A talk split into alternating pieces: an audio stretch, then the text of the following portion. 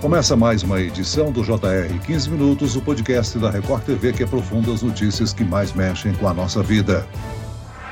Em 2022, mais de 74 mil denúncias de crimes envolvendo discurso de ódio pela internet foram encaminhadas para a Central de Denúncias de Crimes Cibernéticos da SaferNet, que é a organização de defesa dos direitos humanos no ambiente virtual. Número representa um aumento de 67,7% em relação a 2021. Mas o que define um crime de ódio? Como combater toda essa intolerância? E quais os limites entre o crime de ódio e a liberdade de expressão? O 15 Minutos de hoje esclarece essas e outras dúvidas, recebendo a diretora de projetos especiais da SaferNet, Juliana Cunha. Muito bem-vindo ao nosso podcast, Juliana. Olá, Celso. Muito obrigada pelo convite. Quem nos acompanha nessa entrevista a repórter da Record TV no Rio de Janeiro, Vanessa Libório. Vanessa, esse foi o maior número de denúncias de crimes de discurso de ódio num ambiente virtual já recebidos pela organização, não é mesmo? Olá, Celso. Olá, Juliana. Como vão? Obrigada pelo convite. Exatamente, Celso, um dado preocupante. Desde 2017, período em que o cenário vem sendo observado de uma maneira mais constante e frequente, os discursos de ódio na internet têm crescido. Mas em 2022, no ano passado, as denúncias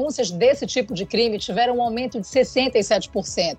Em alguns casos, uns ataques mais específicos, as altas foram ainda maiores. A xenofobia, por exemplo, foi o tipo de denúncia que mais cresceu com alta de quase 900%. Quase 11 mil denúncias, 10.686 foram relatadas. Já em 2021, foram 1.097 denúncias de xenofobia na internet. Juliana, muito se fala desse termo, discurso de ódio na internet. Mas vamos aqui abrir a nossa conversa explicando o que significa isso e como reconhecer que está havendo esse discurso. Sim, é muito importante a gente entender o que é discurso de ódio. Ele tem algumas características. A primeira é que ele é um conteúdo que desumaniza outras pessoas, que de alguma forma é, atribui características que são depreciativas, que compara ela, por exemplo, com características que incitam nojo, repulsa, aversão, compara com animais, por exemplo. Então tem que ter esse componente de desumanizar. Além disso, ele é um discurso que ele incita a violência, ele chama para violência, né? E por fim, ele é um discurso que segrega, que de alguma forma é, naturaliza ou aceita, né? Discriminação contra determinadas pessoas. E geralmente são pessoas que têm características que são historicamente discriminadas, como mulheres, pessoas negras nordestinos, por exemplo. Mas, Juliana, geralmente, algumas dessas pessoas que colocam esse discurso de ódio na internet não revelam sua identidade. Às vezes criam até perfis fakes para se sentirem no direito de ter essa, entre aspas, liberdade. Isso, quando acontece na internet, potencializa a violência fora do mundo digital? A gente precisa entender ações que são coordenadas na internet, elas podem sim, elas têm um potencial de ter efeitos fora da internet. Então, óbvio, se você frequenta um grupo de fóruns anônimos, como a gente observa muito em conteúdos misóginos de ódio contra mulheres, são ali membros de um grupo, de uma comunidade que compartilham conteúdos que incitam a violência contra as mulheres. E é um fórum anônimo, mas há sim publicações ali que incitam a violência para que essas pessoas vão às ruas, usem armas, ataquem mulheres, ou muitas vezes eles escolhem alguns alvos e aí chamam as pessoas para atacarem esse alvo, que eles é, compartilham dados, inclusive de onde a pessoa mora, onde a pessoa trabalha, quem são os familiares. Isso tudo sim leva a um grande risco de haver violência fora da internet também. Mas a gente precisa olhar e entender que é muito sério esse problema dos fóruns e dos discursos de ódio nesses ambientes, porque eles podem se influenciar pessoas a cometerem atos de violência fora da internet. Ô Juliana, além da xenofobia, que é o preconceito, a intolerância, a violência contra estrangeiros ou determinado povo, o levantamento da SaferNet também aponta a intolerância religiosa como uma das principais denúncias, com aumento aí de 400 356% no período. Eu pergunto, o que, que indica o aumento desse tipo de comportamento? Nós tivemos um ano de 2022 que é um período eleitoral que houve um debate intenso sobre a questão religiosa. Então, uma das nossas hipóteses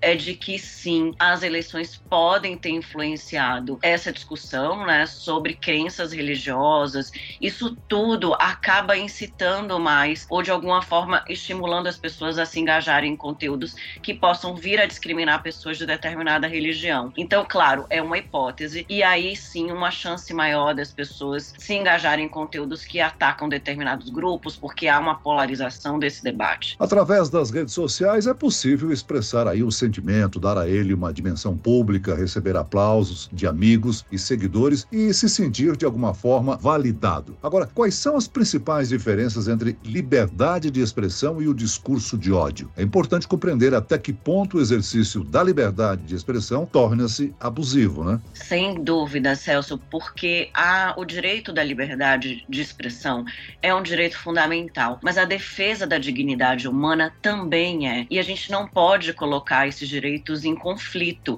Eles precisam conviver de forma harmônica. Então, se você emite uma opinião que fere a dignidade de outra pessoa, a dignidade humana dessa pessoa, se você discrimina essa pessoa, isso é considerado uma violação de direitos. Então, você não está mais protegido pela liberdade de expressão. Então, a liberdade de expressão ela não é um direito absoluto. Ela é um direito que precisa conviver em harmonia com demais direitos tão importantes quanto. Juliana, vou voltar aqui naquele ponto que falamos ainda há pouco sobre a questão das pessoas acharem que não serão descobertas, né? Ao mesmo tempo que você tem a liberdade de criar ali uma conta numa rede social, enfim, você também tem aquela sensação de que você está anônimo. Você pode criar um codinome, né, com uma foto fake e começar a soltar esse discurso de ódio. Mas é importante, eu acho, esclarecer para as pessoas que existem leis, né, e que elas serão sim descobertas. A polícia tem como fazer isso, né? Há como descobrir de onde partiu aquela mensagem. Sim, e a gente tem muitos exemplos, alguns recentes, inclusive, do quanto pessoas que agem na internet, protegidas pelo anonimato, podem sim ser identificadas, investigadas e responsabilizadas. A própria Polícia Federal tem feito uma série de operações. Houve duas operações muito grandes nos últimos anos: Operação Intolerância, Operação Bravata.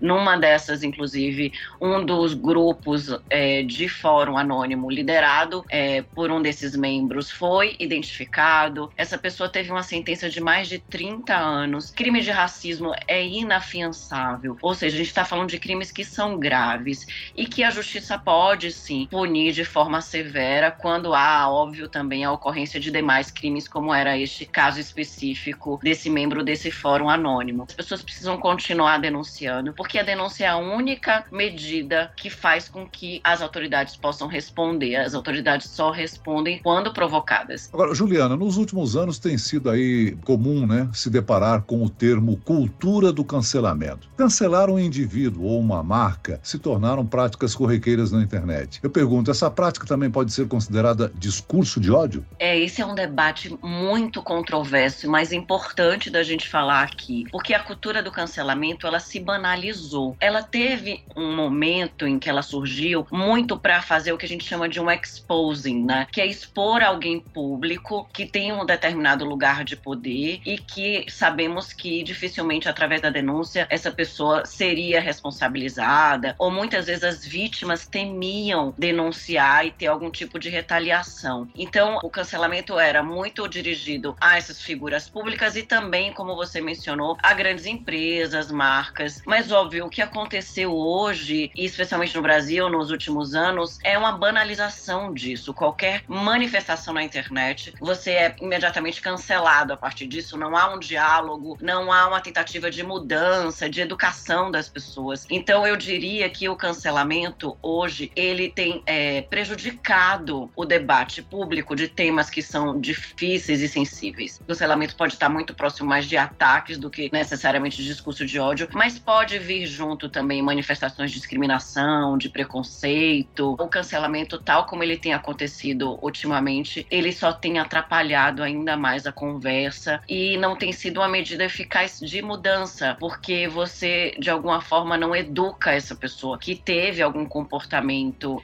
reprovável para que ela repense e mude a opinião dela. Agora, Juliana, como saber se eu fui vítima de discurso de ódio e qual deve ser a conduta de uma pessoa que sofreu ofensa na internet? O discurso de ódio é aquilo que é baseado no que a legislação prevê. Então, o que a legislação no Brasil prevê? Que você, se sofrer racismo, intolerância religiosa e violência contra a mulher, isso tudo entra como discurso de ódio, né? E misoginia também, que é esse ódio contra as mulheres. Então, para esses casos, alguém fez algum comentário contra você baseado nessas características, isso a gente pode considerar discurso de ódio e há leis específicas que regem esse tipo de violação. Mas há outros crimes, como você mencionou, de ofensa, é, de difamação, de calúnia, que são crimes contra a honra, não são crimes de discurso de ódio. E aí é bem diferente, porque crimes contra a honra, só a própria vítima pode fazer a denúncia. Ela precisa ir até uma autoridade policial e fazer o registro da ocorrência. Discurso de ódio, não. Qualquer pessoa pode denunciar, porque é um crime de ação penal pública. E, Juliano, o que a gente observa também é que você citou como exemplo alguns fóruns, né? Uns anônimos, outros não. Nesse ambiente, às vezes as pessoas estão se utilizando do discurso de ódio, de ofensas, de agressividades e criminosas, inclusive, e nem fazem ideia do crime que estão cometendo. Mostram, inclusive, o rosto, produzem provas contra si. Em outros casos, esse anonimato faz com que seja, digamos, a grande arma dessa pessoa para fazer esse ataque. Aí eu pergunto o seguinte: embora a gente já tenha umas leis mais avançadas, a polícia vem se especializando nisso, é, é também novo, né, para o nosso mundo de hoje, ainda é um certo desafio chegar exatamente nessas pessoas que usam do anonimato para promover esses crimes? Sim, a gente avançou muito, é, mas sem dúvida a gente ainda precisa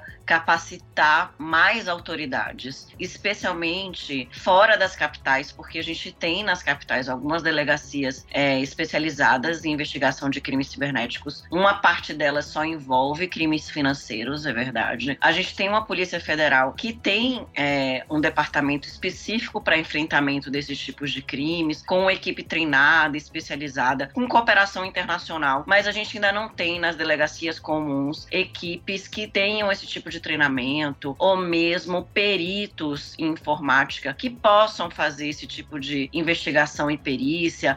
Então a gente ainda precisa avançar no sentido de capacitar as autoridades para que a gente tenha no Brasil, né, essa rede qualificada de policiais preparados para receber esse tipo de denúncia e fazer a investigação correta. E além disso, tem um outro desafio que é no âmbito da justiça, tem uma resposta mais célere da justiça. E um outro aspecto, Vanessa, que você falou e que eu acho que é importante é a questão da educação. O melhor antídoto para o discurso de ódio ainda é a educação. Muitos desses ambientes são jovens, são adolescentes, muitos são menores de idade, são pessoas que de alguma forma ainda estão em desenvolvimento. Falando em crianças e adolescentes, né, Juliana, é importante que os pais ou responsáveis observem a rotina dos filhos. Eles podem passar por situações de constrangimento ou bullying ou até mesmo estarem praticando, né? Sim, isso é muito importante. É o papel das famílias e também da escola, porque muitas famílias não fazem ideia do que seus filhos fazem na internet e não se sentem preparadas para acompanhar a vida online dos filhos, para entender o que os filhos fazem nesses ambientes. Então a gente tem um desafio muito grande também no âmbito das famílias e das escolas, que é preparar mesmo os jovens, os adolescentes